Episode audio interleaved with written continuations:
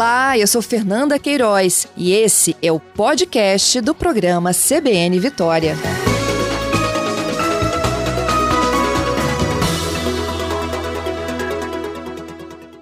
Vou contar para vocês aqui um estudo inédito que foi realizado pelo Instituto do Coração do Hospital das Clínicas, o INCOR, da Faculdade de Medicina da USP, em São Paulo, que apontou que 80% dos pacientes recuperados de Covid-19 apresentaram, gente, 80%, hein?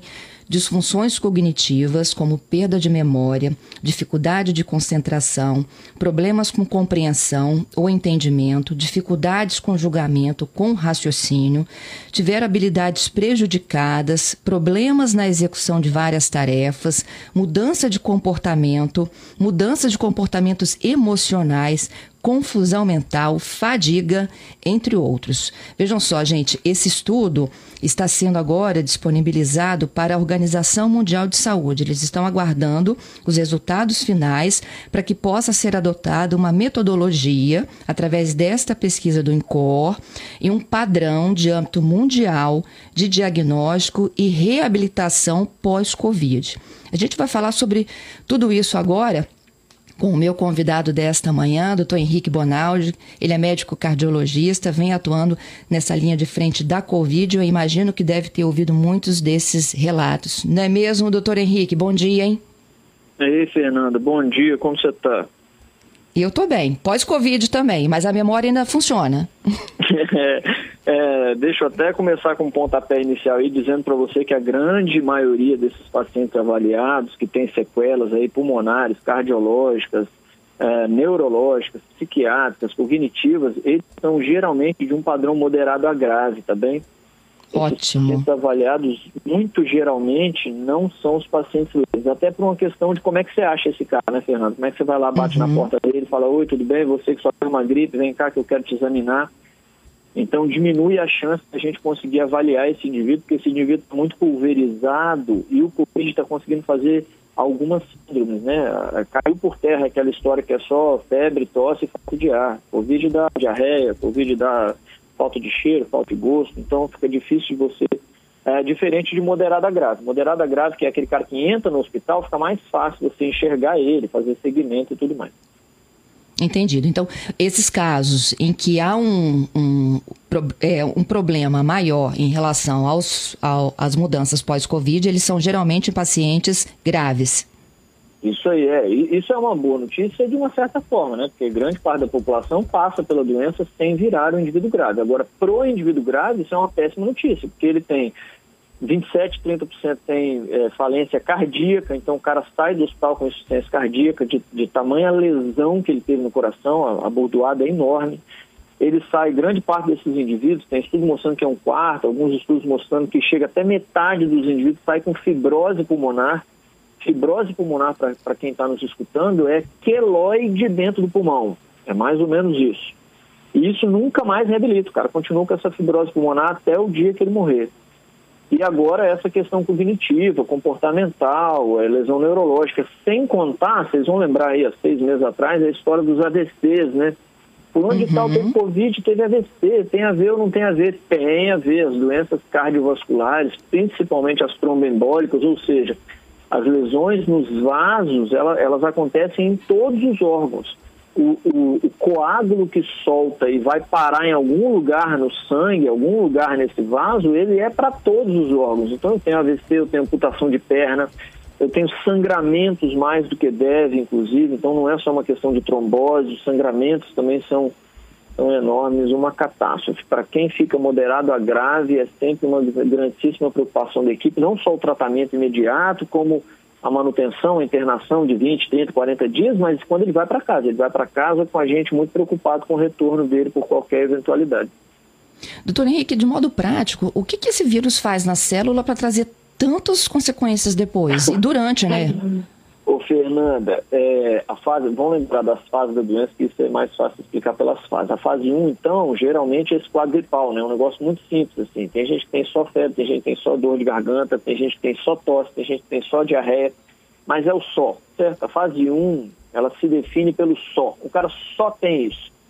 Quando ele começa a não ter só isso, e ele tem febre que perdura por mais de 3, 5, 7 dias, depois a tosse que vira uma tosse de seca para catarrada, depois esse cara que antes tinha um estado geral bom, ele estava levantando para trabalhar, ele estava feliz, contente, conseguia ir lá no banheiro, na sala, agora ele começa a ter falta de ar ou muita falta de vontade de fazer isso tudo. A febre que antes Doutor Henrique? 17 meses.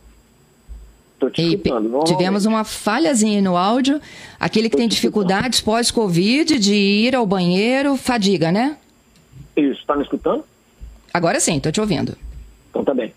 Esse indivíduo que vai saindo da fase 1 e complicando por algum motivo, tendo sinais e sintomas que não só perduram, como são mais difíceis de serem controlados dentro de casa, você que está dentro de casa está sentindo mal por causa disso, você está entrando na fase 2 da doença. A fase 2 da doença, a gente já estima que grande parte da população já afetou o pulmão. A doença está descendo para o pulmão. Mas essa não é a catástrofe que você está me perguntando. A catástrofe que você está me perguntando é quando o cara entra na fase 3 e aí ele fica completamente inflamado. Inclusive, Fernanda, é, é, é, preciso que as pessoas entendam que o indivíduo rarissimamente morre de Covid, da uhum. infecção viral do Covid. Ele geralmente morre nessa fase 3, que é a fase inflamatória, onde por várias vezes, se não a maioria delas, a gente nem acha vírus no cara mais. Mas por algum motivo, o vírus tem a capacidade de dar um start, de ligar um interruptor dentro do, do sujeito que aciona uma cascata de inflamação incontrolável. É um negócio assustador. O indivíduo fica todo, todo, todo inflamado. É, Para você ter ideia, na UTI normal, existe um exame chamado PCR, que o valor, em alguns locais, o valor é até 5, só para você ter ideia. Numa UTI normal, quando o cara está muito grave de infecção de urina, ou porque ele teve uma pneumonia, qualquer coisa assim, esse exame chega ah. a 50, 90. Quando ele chegava a 120, 150, a gente já ficava muito assustado. O Covid faz 300, 400, 450 desses anos. Você tem ideia de como o cara fica inflamado. E é essa inflamação que prejudica tudo. E a inflamação não deixa com que o nutriente chegue nos tecidos, nas células. Então sofre coração, sofre cérebro, sofre rim, sofre intestino, sofre fígado, sofre perna, olho e assim vai. Isso, isso, isso acarreta em não conseguir respirar, eu ter que respirar para o cara, não conseguir urinar, eu ter que dialisar o sujeito, não conseguir ficar acordado, eu ter que sedar esse cara, não conseguir ficar sem remédio para o coração, porque o coração desse cara entra em falência. Então, a, a cascata inflamatória parece algo muito simples, mas, mas ela é ela que deflagra grandes, os grandes problemas e é por isso que a, a, alguns atestados de óbito, né, a gente atesta como falência múltipla de órgãos isso está tá existindo, porque o cara entra numa falência completa de todos os ossos pela inflamação. Agora, doutor Henrique, é, a minha pergunta, né? Todo mundo que vai para uma fase grave desenvolve aí essa, essa cascata de, de, de inflamações, é o corpo tentando se defender, né? Da, da presença do vírus. E por que, que alguns não desenvolvem? Como também alguns não se contaminam? Você já consegue entender, assim, o que, que um tem claro que o outro não tem? Claro que não. Infelizmente, Fernanda, essa, essa é, a, é a pergunta do século, né? É a pergunta, pelo menos, dos dois anos que estamos vivendo com isso. Essa é a pergunta. No dia que o cara falar assim, hum, achei, tá aqui o interruptor.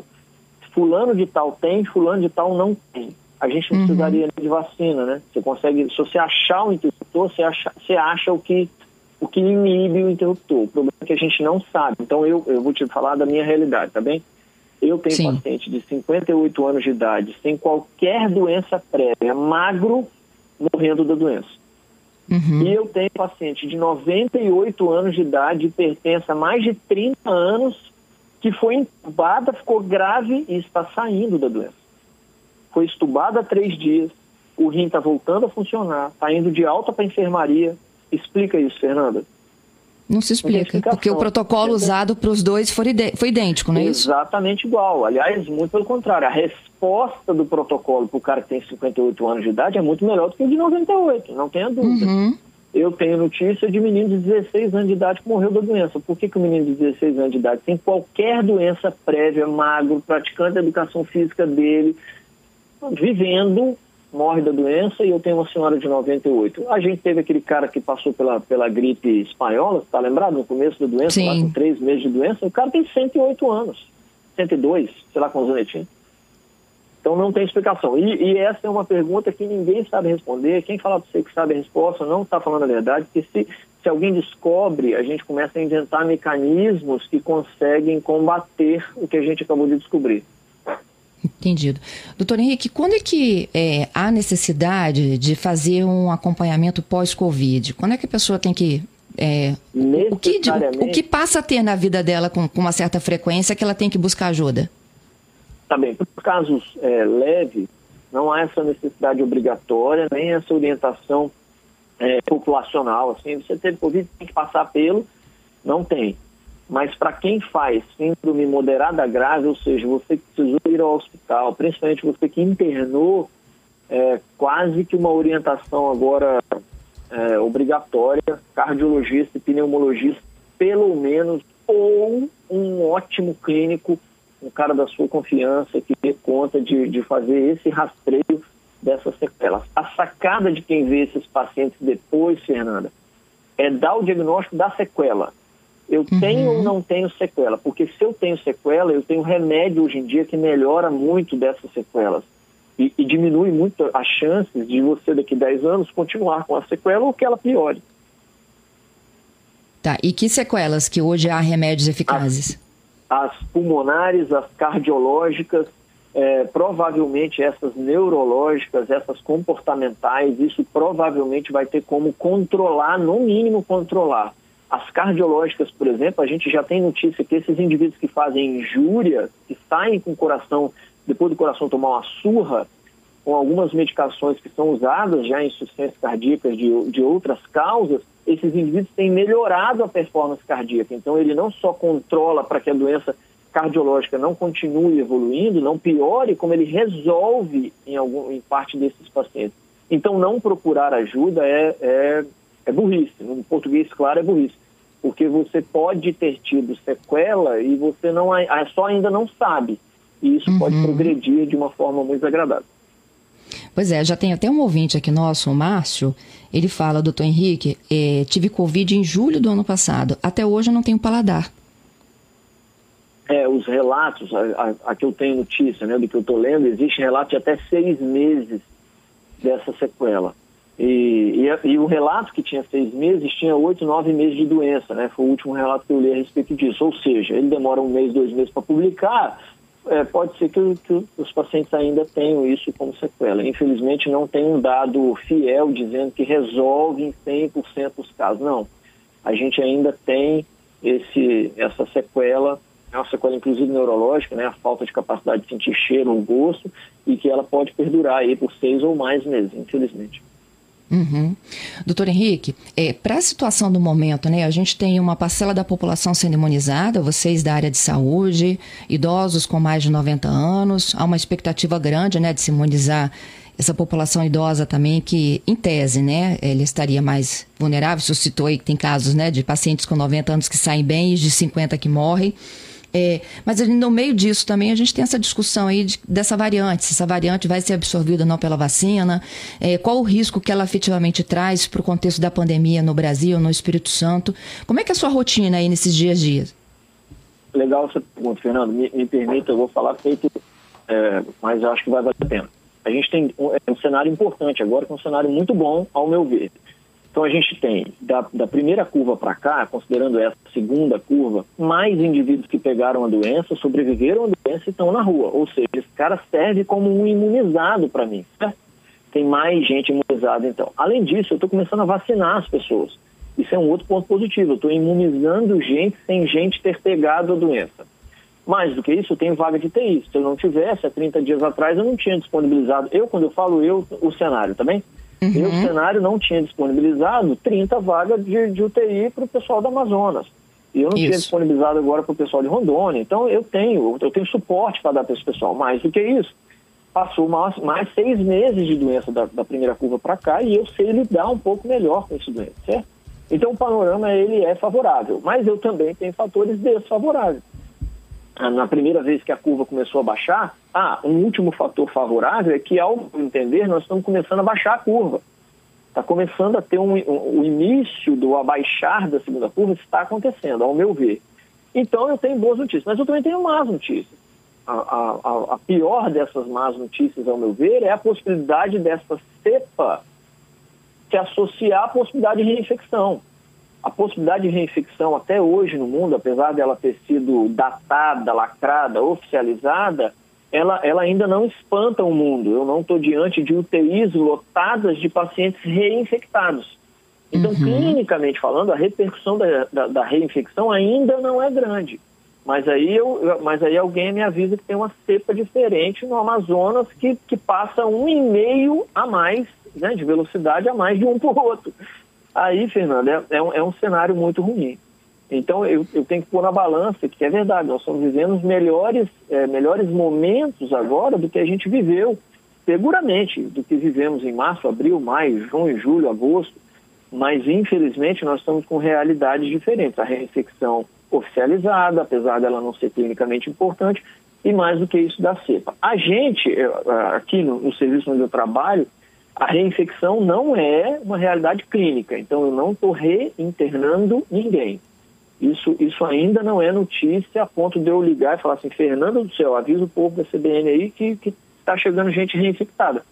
Não é, mas, mas eu, como médico, depois que eu vi a primeira curva cair e do nada surgiu uma segunda curva, eu não tenho coragem de afirmar que essa segunda curva está indo embora e que a gente resolveu a doença. Existe a chance de reinfecção, existe essa cepa. Agora estão descobrindo que a imunização está tá tendo que ser trocada na África, porque na África teve um, um volume de acerto menor pela vacina, e aí estão culpando a cepa então, essa doença é dinâmica, nós não conhecemos essa doença direito, e para que o comércio, para que a vida, para que a saúde mental das pessoas continue boa, a gente precisa cooperar. E o cooperar ainda é distanciar e usar máscara, infelizmente. Pois é, ontem nos Estados Unidos, né, o Centro lá de Controle de Saúde deles divulgou uma, uma discussão até que já existia na Europa, doutor Henrique, do, da necessidade de se usar duas máscaras para se proteger dessa nova fase da pandemia com a presença dessas variantes no mundo. Qual é a lógica de você usar duas máscaras? Uma só já não tem, segundo a OMS, proteção de 90%? Ô, Fernanda, é, é, eu sou cardiologista, né? Então tem hora que uhum. eu ando nos terrenos que não são meus. Então já vou avisar quem está me escutando que esse não é meu terreno. Mas olha só, a gente, a gente tem exemplos de países no mundo, a, a semelhança que foi na, na Alemanha, por exemplo, que resolveu, na Alemanha, na China, que resolveu essa doença e baixou a curva no braço, não baixou, não baixou a curva porque a curva passou igual o brasileiro está fazendo, que o cara só fez usar uma máscara e distanciar. Uhum. É, e, e, um, um modelo de país que não controlou a doença é os Estados Unidos. Os Estados Unidos, igual é o, o, Brasil, em algumas localidades dos Estados Unidos, o americano não conseguiu controlar a doença. A doença passou pelo americano.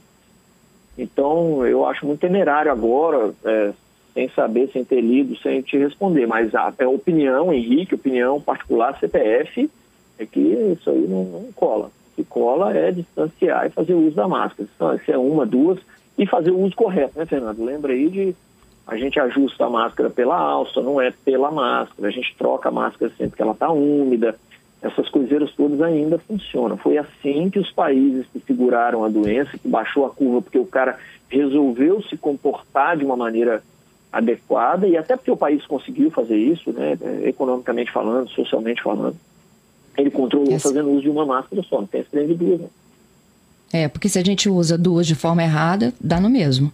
É, não, é. Outro dia eu vi um, um cara muito legal, inclusive, um enfermeiro, falando né, em rede social, é, esqueceu a máscara, cara, põe a blusa por cima. E ele tem razão. Ele uhum. esqueceu a máscara. É, é, é, é, muito pior entrar no comércio de alguém que perde, inclusive, com a sua entrada sem máscara. O comerciante perde. Tem gente que não entra no comércio de quem está aceitando o, o, sujeito sem máscara dentro do comércio. Então, você que está sem máscara, põe a blusa por cima. É, é, é, é lógico o negócio. Diminui a chance, sim. Bom, vários ouvintes já participando conosco, doutor Henrique. Eu vou para o Marcos. O Marcos falou, doutor Henrique, o senhor explicava né, o protocolo para as três fases distintas aí da, da Covid-19. Para aquelas pessoas que foram somente até a fase 2, quadro moderado, né? Qual é o protocolo de tratamento? Você diz intra-hospitalar, vamos lá, Marcos, ó, dentro do hospital... Aquele que não foi para o hospital, não é? O 2 não foi para o hospital. Não, o 2 entra no hospital, ele só não vai para UTI. O 2 tem indicação de visita ao pronto-socorro, pelo menos. o cara que começa a evoluir de forma é, a sair da fase 1, ele tem indicação de ir para o hospital. Ele precisa tomografar, ele precisa fazer raio-x, ele precisa colher exame, ele precisa fazer, a gente chama de propedêutica. Muda o jeito de eu investigar. Eu não investigo só por telemedicina, eu não investigo só por consulta esteto no peito. Eu apelo para mais coisa para entender o quão grave ele está.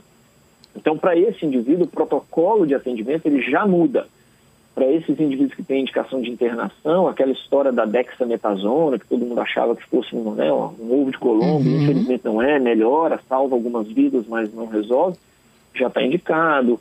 A anticoagulação, que lá por meados de, não sei se vocês lembram disso, em julho, ah, porque fulana de tal que está na Espanha diz que parou de morrer porque anticoagula, essa doença não é viral, não, salva algumas vidas, mas, mas não é resolutivo a esse ponto também já está indicado. O uso de antibiótico em algumas situações, e isso vai depender da avaliação do médico.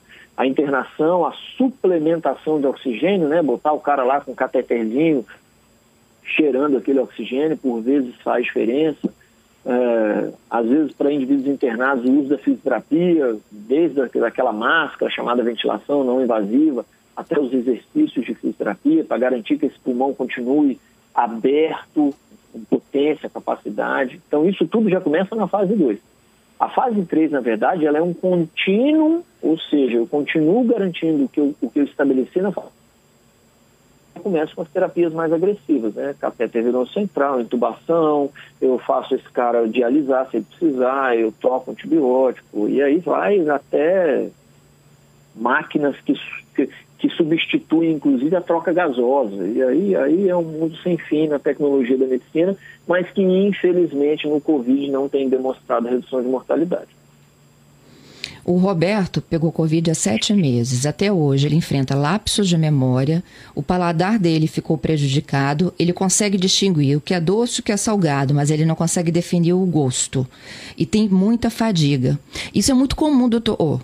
Henrique, o que o Roberto está relatando aqui. Essa é. fadiga, então, é muito comum é. entre os nossos ouvintes. É, e a, e a, gente foi desesperado querendo diferenciar a fadiga de falta de ar, né? Então, você que está me escutando aí, pelo amor de Deus, se você está tendo falta de ar, ah, mas eu tive Covid há um mês e estou sem febre. Não, é porque a falta de ar não é só de causa pulmonar. Falta de ar pode ser, inclusive, de causa hepática, causa de fígado, para você ter ideia. Então, coração, pulmão, é, um monte de coisa da falta de ar, inclusive embolia da falta de ar. Então não fique em casa com falta de ar, não. Agora, quem tem astenia, é, hiporexia, o cara está abulêmico, ou seja, ele está prostradão, ele só está sem vontade de, o cansaço é na perna. Infelizmente, meu amigo, bem-vindo ao clube. Grande parte dos pacientes que fazem é, fase 2 e fase 3 da doença voltam para casa deteriorados, funcionalmente prejudicados. A função do cara é pior. É assim mesmo. Calma, força na peruca aí, procura um profissional adequado, tem acompanhamento e vai pro pau, vai ganhar dessa situação aí, porque grande parte dos pacientes que estão tendo bom, acompanhamento, entrando para programa de reabilitação física, cardiológica, pulmonar, estão evoluindo muito bem. Desiste não, pelo amor de Deus. A fadiga, então, é uma prostração do corpo. Isso, e a falta de ar é aquela necessidade de puxar mais, então. Isso aí. Falta de ar é assim, ó. Fui tomar banho, tá me dando falta de ar. É diferente de, putz, tem que tomar banho. O, o cara que tá fadigado, ele não tem vontade nem de tomar banho. Ele não tem vontade de levantar nem para ir no banheiro. O cara com a falta de ar, não. O problema dele não é essa vontade. O problema é que ele tem vontade, executa e quando ele executa, ele tem falta de ar. Mais um ouvinte. Agora esse aqui, ó, o Márcio nos encaminhou um áudio, doutor Henrique, vou exibi-lo aqui. Bom dia, CBN, bom dia, doutor. Meu nome também é Márcio, eu tive Covid em abril do ano passado e até hoje eu não tenho olfato. A uh, minha percepção de cheiro é baixíssima. A parte cheiro até que tudo bem, mas odor eu praticamente não sinto. E doutor Henrique, viu?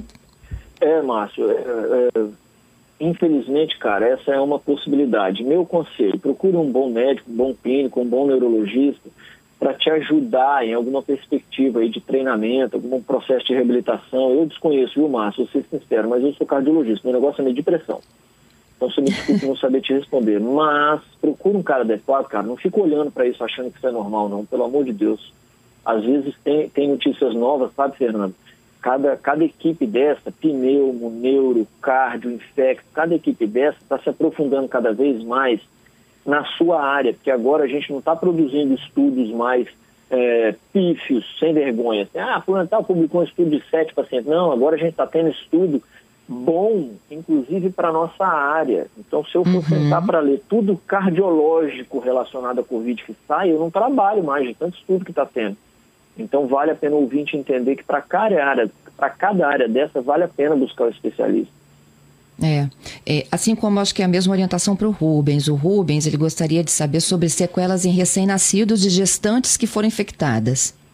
Minha nossa, Rubens, ajuda eu, né, irmão? Ó, eu, eu sou cardiologista, eu não vou ter coragem, mas eu, é, eu vou estender, é, principalmente para criança, entrou, entrou em fase 2 da doença, ou fase 3, saiu e tem sequela, procura a área que deve. Então, se tem lesão cardiológica, procura o cardiologista. Se tem alguma coisa neurológica, alguma coisa comportamental, vai para neuropsiquiatra. Procura ajuda. Na grávida, eu nem vou colocar a mão, não tenho coragem. Quando minha mulher estava grávida, eu palpitava, quem dirá a mulher dos outros. A Márcia, para a gente finalizar aqui, doutor Henrique, ela diz o seguinte: ela é professora, teve Covid em dezembro e agora tem a volta às aulas, né? Ela disse que ela sabe que, assim, pelo tempo, né, o curto espaço de tempo de que ela teve, em tese, em tese, ela está, de certa forma, protegida, né? Pela defesa que o, que o organismo gerou. É, só que o problema diz que dela o controle é emocional, né? Assim, mesmo a gente sabendo que ela tem uma proteção maior do que os demais, ela diz que sente muito medo. Isso afeta a rotina dela. Ô, Márcia, é, Ô, Fernando, que bom que a Márcia fez essa pergunta. Olha só, Márcia, imagina aí, filha mais nova tem uma suspeita de ter uma doença pulmonar, que eu morro de medo desse Covid levar para casa, né? Imagina eu que lambo Covid desde março. Então, medo é um negócio que a gente vai precisar aprender a lidar, porque essa doença não vai embora esse ano, não. Nós vamos entrar 22 com algumas pessoas ainda não imunizadas, com imunização que foi menos efetiva do que a gente achou, então é, tem que tratar esse medo. Psiquiatra, psicólogo, psiquiatra, amigo, rede social, Rede social não é do computador, não, rede social mesmo. lá no Exército a gente falava ombrear. Ombreia com alguém aí para te ajudar. Em relação a ter tido a doença nesse prazo curto, existe uma discussão enorme dentro da medicina hoje se a reinfecção ela é plausível, se a gente deve dar, dar, importância a isso ou não, por conta dessa questão de, clinicamente falando, ela não parece ser assombrosa. Ela está vindo laboratorialmente mas a síndrome não está parecendo ser maior. Então não tem uma UTI fechada no mundo só com casos de reinfecção. Isso parece não existir. Então uhum. isso, de certa forma, tranquiliza a Márcia. É, ter pegado a doença, até hoje, no momento de hoje, te, te, garante, pelo menos, que você não vai parar na UTI. Isso não está sendo uma realidade, certo? E mais do que isso, né, Fernanda? O, o mundo vai precisar rodar de novo, vai precisar girar. Então, para quem for sair de casa, não é para sair de casa com medo, principalmente nesse cenário que conversávamos agora há pouco, né, Fernando? Imunizados Sim.